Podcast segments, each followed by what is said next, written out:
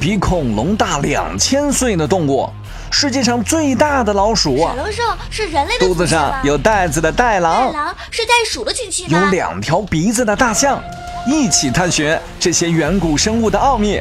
欢迎收听《火星研究院》第七季《远古入侵》。小朋友们，你们好，我是你们的棒棒老师。今天，棒棒老师要给小朋友们讲一个长尾巴的华夏鸟的故事。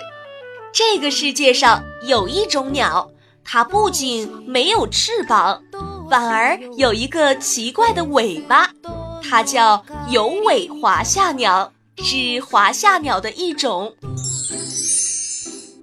可是为什么这种鸟会有别的鸟都没有的小尾巴呢？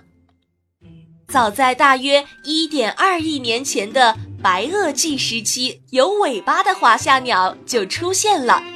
这种鸟类以昆虫为食物，生活在大森林里。那个时候，在我国的辽西地区。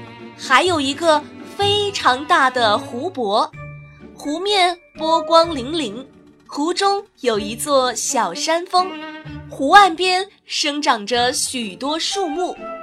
然而，在经过很长一段时间的干旱后，气候开始逐渐变凉，导致一些身体高大的恐龙不得不向南边迁移，有的还被淘汰。所以。这里就成了鸟儿的乐园，有尾华夏鸟就生活在这里。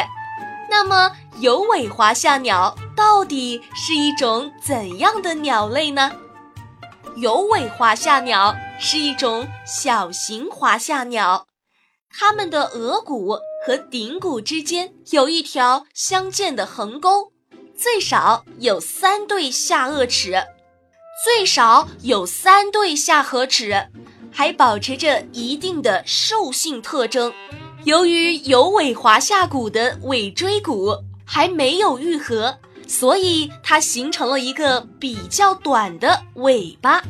一九九七年，专门研究鸟类的科学家侯连海正式将其命名为有尾华夏鸟。这个名字当中的“华夏”。取自中国的名称，而有尾说的就是这种鸟还没有成型的短尾，是根据它的形态特征来命名的。这下小朋友们明白了吧？为什么有尾华夏鸟会有尾巴？好了，小朋友们，关于长尾巴的华夏鸟，棒棒老师就讲完了。小朋友们。如果有什么新的发现，或者有什么建议，都可以在节目下方评论留言，告诉棒棒老师。我们下期再见喽！